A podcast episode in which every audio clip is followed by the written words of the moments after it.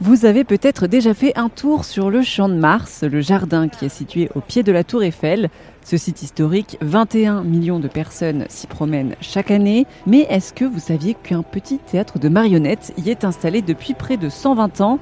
Rencontre avec Julien Sommer, le marionnettiste du théâtre du Champ de Mars.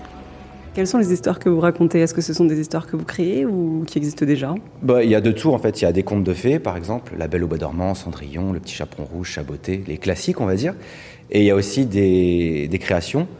Euh, bah là, la semaine dernière, justement, c'était une euh, création, donc euh, une que j'ai inventée. C'était Guignol à la conquête du royaume enchanté. Donc là, c'était vraiment une création de A jusqu'à Z.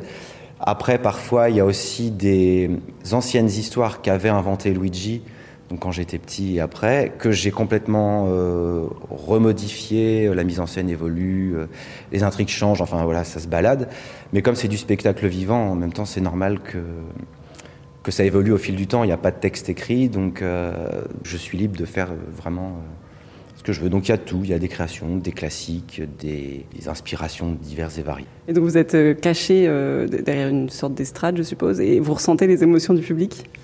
Alors, on est en dessous la scène. Il y a la scène qui est là à peu près à 1m80 de hauteur par rapport à là où je suis. Donc, on appelle ça la fosse. Donc, je descends dans la fosse.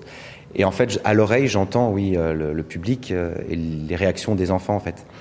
Et il faut euh, être vigilant par rapport à ça, parce que c'est ce qui va rythmer tout le, spectacle. Et les enfants, comme ils viennent ici, on va dire entre 2-3 ans jusqu'à 8 ans, il faut toujours les, les, les intéresser, sinon ils décrochent. Et il faut toujours être vigilant à les intéresser, à leur parler, à leur poser des questions pour qu'ils répondent à ce qui est vraiment de l'action et pas de, temps mort, parce que sinon c'est là qu'ils décrochent et où ils commencent à, faire autre chose. Et là, du coup, ça perturbe tout, le reste. Donc euh, l'oreille euh, est en maximum euh, écoute, justement.